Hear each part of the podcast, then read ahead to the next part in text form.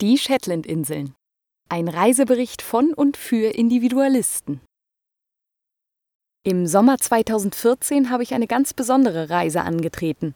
Eine Reise zu einer kleinen Inselgruppe auf dem 60. Breitengrad, die eher mit ihrer Pony- und Hunderasse assoziiert wird als mit Outdoor-Abenteuern. Folgen Sie mir auf eine Reise an einen fantastischen Ort, um den Alltag hinter sich zu lassen und in die Faszination der Natur einzutauchen. Neben den Bildern, die hoffentlich durch die Beschreibungen in Ihrem Kopf entstehen, können Sie einige Fotos der Reise auf Ihrem Bildschirm sehen. Der Wind weht kühl vom Atlantik herüber. Ich sitze auf den Mauerresten einer alten Hausruine und blicke über eine saftig grüne Wiese auf das tiefe Blau des Ozeans. In den Händen der wärmende Edelstahlbecher, eingepackt in wasser- und windfeste Kleidung, lausche ich dem Flattern der Zeltplane und lasse die Szenerie auf mich wirken. Noch nie habe ich mich so frei gefühlt. Es ist die Freiheit zu gehen, wohin ich will, wann ich es möchte und so lange, wie es mir gefällt. Am Abend schlage ich mein Zelt am schönsten Platz auf, wie hier bei der Ruine, an einem Strand oder direkt an einer Klippe mit fantastischem Blick. Ich lebe einfach und nach meinem Rhythmus inmitten der Natur. Die Shetlandinseln sind der perfekte Ort dafür, denn sie gehören zu Schottland und hier gilt das Jedermannsrecht. Jeder darf sein Zelt aufstellen, wo er möchte und dort zwei Nächte bleiben. Das Jedermannsrecht gilt nicht nur in Schottland, sondern auch in den meisten Ländern Skandinaviens. Es umfasst den unbeschränkten Zugang zu Seen und Meeren sowie die freie Zeltplatzwahl. Ebenso erlaubt es das Sammeln von Früchten und Beeren sowie das Fischen für den Eigenbedarf ohne vorherige Genehmigung. Mein bester Freund hat dieses kleine Fleckchen Erde auf der Landkarte entdeckt und die Reise vorgeschlagen. Da die Inseln auf dem 60. Breitengrad liegen, hätte ich eine Zeltreise hierher nicht in Erwägung gezogen. Denn die Tageshöchsttemperatur liegt im Juli zwar bei 15 Grad, was fürs Zelten sehr angenehm ist, im Schnitt regnet es jedoch jeden zweiten Tag. Wir haben in den zwölf Tagen unserer Reise Anfang Juli jedoch Glück mit dem Wetter gehabt, denn selbst wenn es einmal schlecht ist, ändert sich das Wetter schnell wieder. Die geografische Lage der Insel zwischen dem Atlantischen Ozean auf der einen und der Nordsee auf der anderen Seite sorgt zwar für ein raues, aber auch schnell wechselndes Klima. Der nördlichste Punkt Großbritanniens wird von seinen rund 23.000 Einwohnern für sein 15-Minuten-Wetter belächelt. Die heutige Tagesetappe auf der Insel Anst führt uns an den Klippen entlang zu einer riesigen Vogelkolonie von Bastölpeln und Papageientauchern.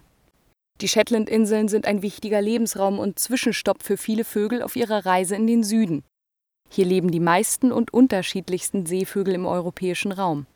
Fair Isle, eine der Inseln, ist das Mekka für Vogelbeobachter. Doch auch auf den anderen Inseln können wir die vielen Vogelarten gut beobachten. Besonders Acht geben müssen wir aber auf die am Boden im hohen Gras brütenden Skuas, Raubmöwen. Zum einen, um ihre Nester nicht zu zertreten und zum anderen, da die Elterntiere Wanderer in der Nähe der Nester aus der Luft attackieren. Es ist eine Besonderheit der Inseln, wie nahe wir den Vogelkolonien kommen, die an den Klippen jagen und brüten. Das Aussehen und die Zutraulichkeit der Papageientaucher beeindrucken mich besonders, und so erobern diese kleinen, tollpatschigen Wesen sofort mein Herz. Mit ihrem schwarz-weißen Frack, dem krummen, großen Schnabel und den leuchtend orangen Entenfüßchen erscheinen sie mir wie eine Mischung aus Pinguin, Papagei und Ente. Die Papageientaucher sind wahre Romantiker. Hat sich ein Paar gefunden, leben sie ein Leben lang zusammen. Die Tiere brüten in Erdhöhlen und ziehen nur ein einziges Junges pro Jahr auf. Ist die Brutzeit Ende August vorbei, überwintern die Vögel bis Anfang April auf dem offenen Meer. Warum die Vögel hier in Erdhöhlen oder direkt auf dem Boden brüten, wird schnell klar. Es gibt einfach keine Bäume. Auch die Shetlandinseln waren einst bewaldet, doch für den Schiffsbau haben die Einheimischen fast alle Bäume abgeholzt. Das hat das heutige Landschaftsbild geschaffen. Riesige Grasflächen, die als Weideland für die Schafe dienen, karge Klippen mit einem herrlichen Blick über den Atlantik und unscheinbare Sümpfe, welche, verborgen unter Grassoden, nur für geübte Betrachter sichtbar sind. Neben der Vogelbeobachtung bieten die Klippen noch eine weitere Besonderheit das Klettern über dem Meer. Zugegeben, das ist in diesen Breitengraden ein Saisonsport und in der Winterzeit mit all den Stürmen nicht zu empfehlen. Aber diese Naturgewalten haben auch ihre positive Seite. Sie verändern die Routen von Saison zu Saison. Daher wird es auch an ein und demselben Felsen nie langweilig.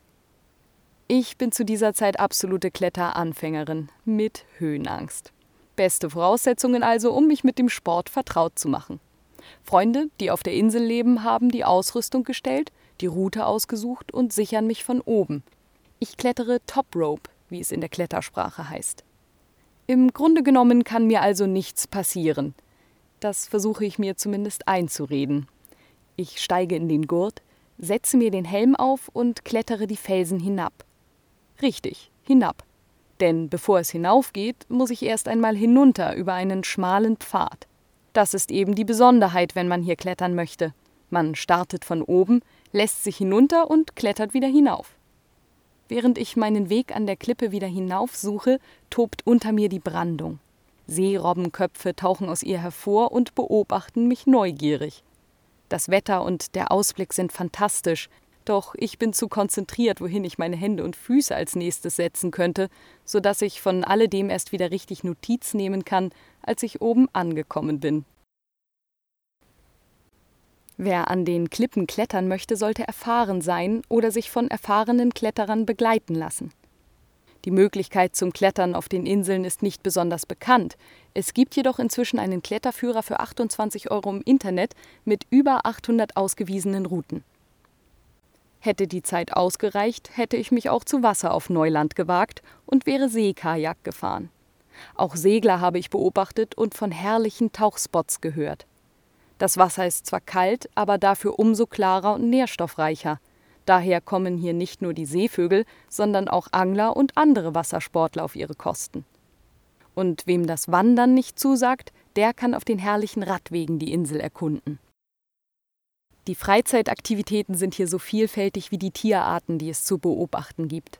Auf der kleinen Insel Fula sehe ich nicht nur zum ersten Mal während der Reise die berühmten Shetland-Ponys, sondern kann auch ganz in Ruhe auf den Felsen dösende Robben betrachten.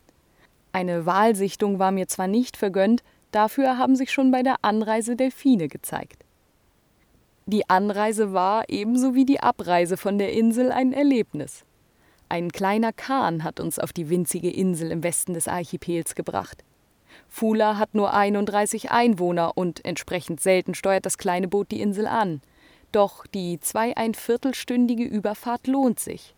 Und wer möchte, kann wie wir das Flugzeug zurücknehmen, denn die Insel besitzt sogar einen kleinen Flugplatz. Es ist wichtig, die Plätze auf der Fähre und im Flugzeug im Voraus zu buchen. Zum einen, da beide maximal einmal am Tag verkehren und zum anderen, da wenig Plätze vorhanden sind. Bevor wir die gänzliche Rückreise antreten, übernachten wir in einem alten steinernen Fischerhäuschen, genannt Bött. Der Begriff Bött stammt aus den Anfängen der Hochseefischerei und bezeichnet heute einfache, rustikale, aber gemütliche Unterkünfte für Reisende. Sie beinhalten einen Ofen sowie ein paar einfache Betten. Bei der Tourismusbehörde in Lörwick kann man die Übernachtungen buchen und bekommt den Schlüssel.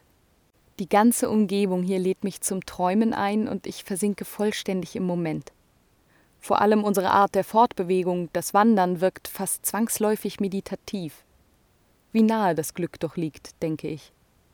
Die Anreise auf die Inseln ist aufgrund ihrer exponierten Lage mitunter bereits ein Erlebnis. Es gibt zwei Hauptwege, um Lörwick, die größte Stadt der Inseln, zu erreichen. Wer die Fähre wählt, entscheidet sich mit der zwölfstündigen Überfahrt von Aberdeen aus für den entschleunigenden, aber bisweilen von starkem Seegang geprägten Weg. Die Variante per Flugzeug ist die schnellere und ruhigere, dafür aber auch kostspieligere. Durch die Anreise in Kombination mit den klimatischen Bedingungen sind mir die Shetlandinseln nicht als erstes als Urlaubsziel eingefallen. Und dennoch kann man sich hier so gut erholen wie an wenigen anderen Orten. Denn die Unberührtheit, aber vollkommene Erschlossenheit, die solide Infrastruktur und Natürlichkeit machen die Inselgruppe zu einem fantastischen Reiseziel. Und so ziehe ich gedanklich meine Bilanz der Reise.